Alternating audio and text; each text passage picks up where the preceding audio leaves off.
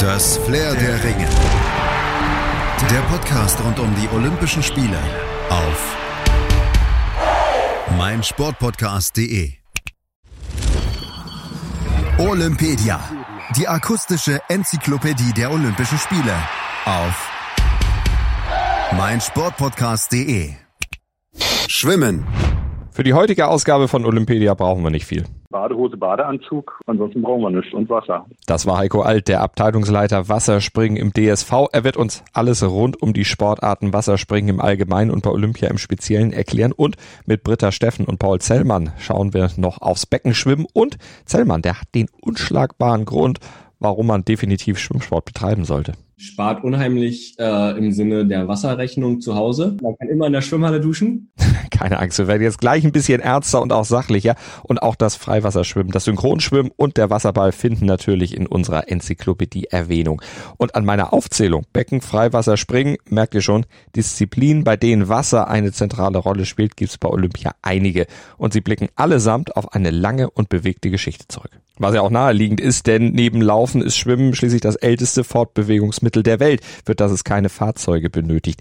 Die Erde besteht ja auch zu einem Großteil aus Wasser und so kommt jeder zwangsläufig irgendwann mal in Berührung mit dem Element Wasser, meist eben schon im Kindesalter. Und deshalb ist es auch so wichtig, dass man im Sommer, wenn man baden geht, äh, schon schwimmen kann dass man sicher mit Wasser umgehen kann, dass es keine Gefahr darstellt, dass es keinem Angst macht und dass man einfach dieses wunderbare Element, diese Schwerelosigkeit im Wasser erleben darf. Das rät die Weltmeisterin, Weltrekordhalterin und Olympiasiegerin Britta Steffen im Tinongo Podcast hier auf meinsportpodcast.de. Und wer dann Schwimmen als Kind gelernt hat, steht vielleicht irgendwann vor der Frage, welcher Disziplin verschreibe ich mich denn nun weiter? Und bei dieser Entscheidung spielen viele Dinge eine Rolle. Vielleicht auch, dass speziell das Wasserspringen sogar schon in der Weltliteratur eine Rolle spielt. Bereits in Homers Odyssee aus dem 8. Jahrhundert vor Christus findet sich eine erste Beschreibung des Wasserspringens als Kunstform. Damit gehört diese Sportart definitiv zu den ältesten Leibesübungen der Menschheit. Grafiken und Plastiken von Wasserspringen sind ebenfalls aus Zeiten weit vor Christi Geburt erhalten und belegt. Ab dem 18. Jahrhundert entwickelte sich dann aus verschiedenen Arten des Wasserspringens, vor allem in Deutschland und Schweden, eine ernstzunehmende Wettkampfsportart. Die Tüchischen Frösche wurden 1840 gegründet und gelten als erster Verein in dieser Sportart. Vor allem die Turnbewegung von Turnvater Jahn befruchtete auch die Entwicklung des Wasserspringens und sorgte für einen nachhaltigen Boom in Deutschland. Bereits mit fünf Jahren kann man in einem von 48 Vereinen in Deutschland in die Sportart einsteigen.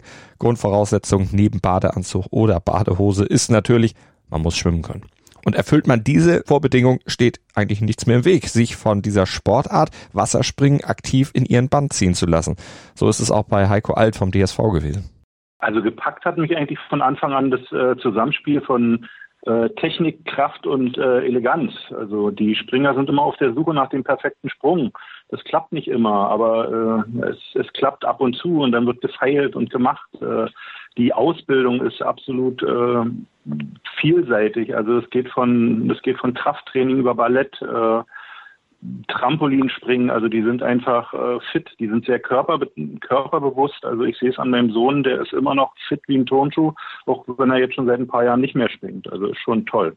Aber natürlich gibt's auch Risiken, die lassen sich zwar minimieren, wenn man ausschließlich unter Anleitung von geschultem Fachpersonal trainiert. Trotzdem kann man sich beim Aufkommen auf dem Wasser schon mal den Finger brechen, sich an der Schulter verletzen, sich eine Zerrung in der Muskulatur sowieso holen und auch Rückenbeschwerden treten durchaus mal auf, denn Wasserspringen ist technisch vielseitig, aber auch ziemlich anspruchsvoll. Beim Wasserspringen kommt es vor allem auf die Haltung an. Die Athleten müssen aus unterschiedlichen Höhen teilweise mit Unterstützung des Sprungbretts in das unter ihnen befindliche Becken springen und dabei in der Luft verschiedene artistische Übungen zeigen, die mit unterschiedlichen Schwierigkeitsgraden bemessen sind und dann von den Punktrichtern bewertet werden. Beim Synchronspringen geht zusätzlich zur individuellen Leistung auch die Abstimmung der Springer in die Wertung ein. Die Schwierigkeit der Sprünge wird mit der Wertung der Kampfrichter multipliziert, wobei die beiden besten und schlechtesten Wertungen der siebenköpfigen Jury gestrichen werden. Die Qualität der Darbietung überwacht also das Kampfgericht, die Jury und über deren Zusammensetzung in Entscheidungskriterien, gerade mit Blick auf die Olympischen Spiele, kann uns Heiko Alt auch noch ein bisschen mehr verraten. Es hat auch schon im Laufe der Zeit ein paar Veränderungen gegeben. Zurzeit ist es so, dass bei Größ also bei zum Beispiel bei deutschen Meisterschaften oder so, äh, werten wir bei Einzelwettbewerben mit sieben Kampfrichtern. Von sieben Kampfrichtern werden die beiden höchsten und die beiden niedrigsten Wertungen gestrichen, so dass äh, eben die drei, äh, dass drei Wertungen eingehen. Diese drei Wertungen werden addiert und dann mit dem Schwierigkeitsgrad, äh, den jeder Sprung hat, äh, multipliziert und dann haben wir eben das Ergebnis des Sprungs. Ähm, beim Synchron wird sogar noch unterschieden zwischen äh, der technischen Ausführung des Sprungs. Das machen äh, bei großen Wettkämpfen je drei Kampfrichter für jeden Springer, also für den Springer A und für den Springer B. Und dann haben wir noch fünf Synchronkampfrichter, die eben nur die Synchronität des Sprunges bewerten. Das wird dann wieder äh, einer, mit einer Formel zusammengerechnet, um den, um den Sprungwert dann zu ermitteln. Natürlich spielen bei der Bewertung auch subjektive Eindrücke der Jury eine Rolle, aber dadurch, dass die je zwei besten und schlechtesten Wertungen rausfallen, wird größtmögliche Objektivität gewährleistet. Außerdem gibt es klare Richtlinien darüber, welche Übungen welchen Schwierigkeitsfaktor bekommen. Der internationale Verband FINA hat für jeden Sprung eine genaue Aufschlüsselung der Schwierigkeitsgrade erstellt, sodass die Springer sie vorher berechnen und einschätzen können. Sie können die Sprünge aus verschiedenen Ausführungen zusammensetzen. Vorwärts, rückwärts, Auerbach, also vorwärts springen und rückwärts drehen, oder Delfin, rückwärts springen und vorwärts drehen. Außerdem geht die Anzahl der gezeigten Schrauben und Salti in die Wertung ein. Vom 10-Meter-Turm kann zusätzlich aus dem Handstand gesprungen werden. Seit 1904 ist Wasserspringen in verschiedenen Formen bei Olympischen Spielen Teil des Programms. Damals gab es neben dem Turmspringen ja auch noch den Kopfweitsprung. Von dem hat man sich dann aber längst wieder verabschiedet. Aktuell werden bei den Wasserspringern in acht Teildisziplinen Medaillen vergeben. Vier Entscheidungen fallen bei den Männern und vier bei den Frauen. Es gibt den sogenannten olympischen Modus. Der bedeutet, es wird drei Meter im Einzel und vom Turm gesprungen. Und beim Synchron auch vom drei Meter und vom Turm. Sonst haben wir bei der WM noch ein Meter Bretter. Das gibt es bei Olympia nicht. Der Modus ist so. Es gibt einen Vorkampf, wo alle Athleten starten. Die 18 Besten gehen ins Halbfinale. Und dort die 12 Besten gestalten das Finale und machen den Sieger und die Platzierten unter sich aus. Und wie sind die Kräfteverhältnisse im Wasserspringen? Welche Nationen geben da den Ton an? Zunächst waren es die Deutschen und die Schweden, die diese Sportart letztlich ja auch entwickelt hatten, aber das änderte sich relativ schnell. Die Dominanz der Deutschen und Skandinavier währte allerdings nicht lange. Spätestens seit den Spielen 1920 in Antwerpen waren die USA die absolute Nummer eins. Seit Ende der 80er Jahre konnten sich die Chinesen als klar dominierender Nation etablieren. Nach den Chinesen gibt es viele Nationen, äh, die das in etwa ein gleiches Niveau haben. Und das Schöne ist, da zählen wir eben auch mit dazu. Es ist viel tagesformabhängig, aber es ist wirklich so, die Chinesen und dann kann alles passieren. Und passiert ist in dieser langen Olympiageschichte des Wasserspringens einiges. Und vor allem gab es in dieser Zeit auch viele große Namen, die dieser Sportart ihren Stempel aufgedrückt haben, die sie nachhaltig geprägt haben. Klaus Tibiasi aus Italien, Greg Logenes USA, unser Falk Hoffmann, äh, der auch heute noch als Trainer arbeitet, Jan Hempel, also das mal bei den Männern, äh, eine äh, Frau Gräber-Gubin aus Deutschland, äh, eine aus der heutigen Sicht eine Tanja Cagnotto aus Italien. Also sind, sind wirklich viele, viele äh, Persönlichkeiten, die dieser Sport äh, hervorgebracht hat, die richtig gut sind. Und äh, aber wir haben auch jetzt richtig große, also gerade bei uns, äh, die Chinesen, Bopeng, äh, ein Sascha Klein, ein Patrick Hausting von uns. Also sind schon, sind schon sehr, sehr viele Sportler, äh, die diesen Sport eben geprägt haben und noch prägen. Auch der äh, Russe Sautin, den sollte man da nicht vergessen in den ganzen Reihen aber es sind schon einige. Herauszuheben ist sicherlich Greg Louganis, der Doppel-Olympiasieger von 1984 und 88. 1988 zudem mit dem Handicap, dass er im Vorkampf mit dem Kopf auf das Brett geknallt war und sich eine Platzwunde zugezogen hatte. Dieser Schreckmoment und die bewegte Lebensgeschichte von Luganis haben wir übrigens in einem eigenen Podcast hier bei Flair der Ringe auf meinsportpodcast.de aufgearbeitet. Und jetzt widmen wir uns auch noch den anderen Sportarten bei Olympia und da gucken wir auf die wohl auch im Breitensport beliebteste Schwimmsportart, das Beckenschwimmen. Von Ärzten wird es empfohlen, das Verletzungsrisiko ist ja eher gering, wobei man im Leistungssportbereich schon aufpassen sollte, warnt der deutsche Topschwimmer Paul Zellmann im Tinongo Podcast hier auf meinsportpodcast.de. Was wird denn da besonders beansprucht? Die Schulter.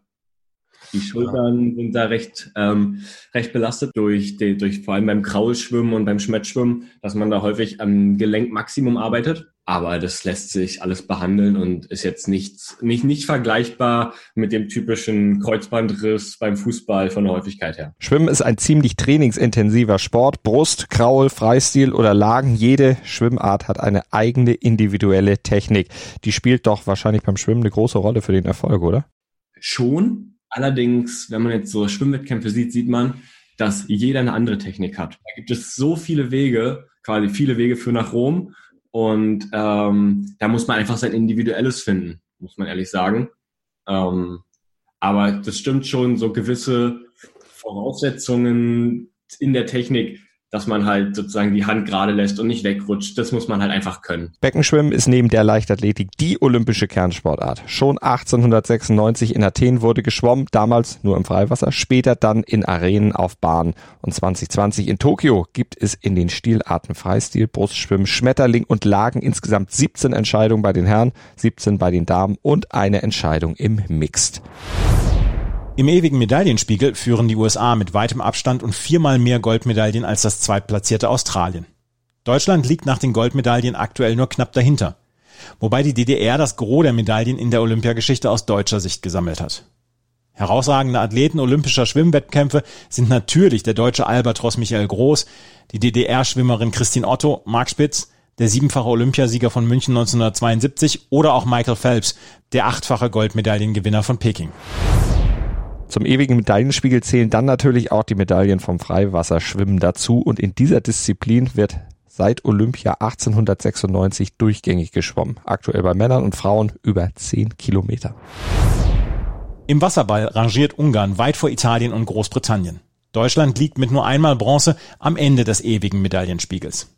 Im Synchronschwimmen waren traditionell die Vereinigten Staaten, Kanada und Japan stark, gewannen alle Wettbewerbe seit der ersten Teilnahme 1984 bis 1996. Doch seit 2000 in Sydney dominierte Russland. Und zum Abschluss fassen wir noch die wichtigsten Fakten zusammen, kurz und knackig, die ihr zum Schwimmen und zum Wassersport allgemein bei den Olympischen Spielen kennen solltet, damit ihr einfach mitreden könnt. 37 Entscheidungen fallen in Tokio im Becken und Freiwasser, 8 im Wasserspringen und 2 im Wasserball. Das alles zwischen dem 24. Juli und 8. August. Die ersten Sprungbretter bei Olympia wurden aus Zedernholz gefertigt. Heute in der Regel aus federndem Aluminium, das auch in der Luftfahrt zum Einsatz kommt. Der Ball, der im Wasserball zum Einsatz kommt, wird aus speziellem Gummi gefertigt und ist mit Rillen versehen, sodass die Spieler auch in nassem Zustand sicher und fest und vor allem einhändig greifen können. Die Schwimmtechnik Schmetterling entwickelte sich aus dem Brustschwimmen und wurde 1956 erstmals im Rahmen von Olympischen Spielen im Wettkampf geschwommen. Die Nahrungsversorgung der Schwimmer bei Freiwasserwettkämpfen erfolgt von einem Beiboot mit einem maximal fünf Meter langen Stock. Darüber werden den WettkämpferInnen mit Wasser gefüllte Becher oder Nahrung gereicht.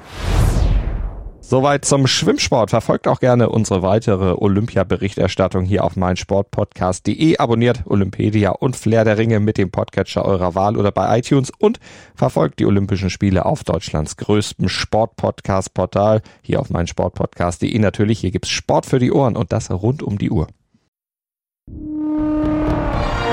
Das Flair der Ringe.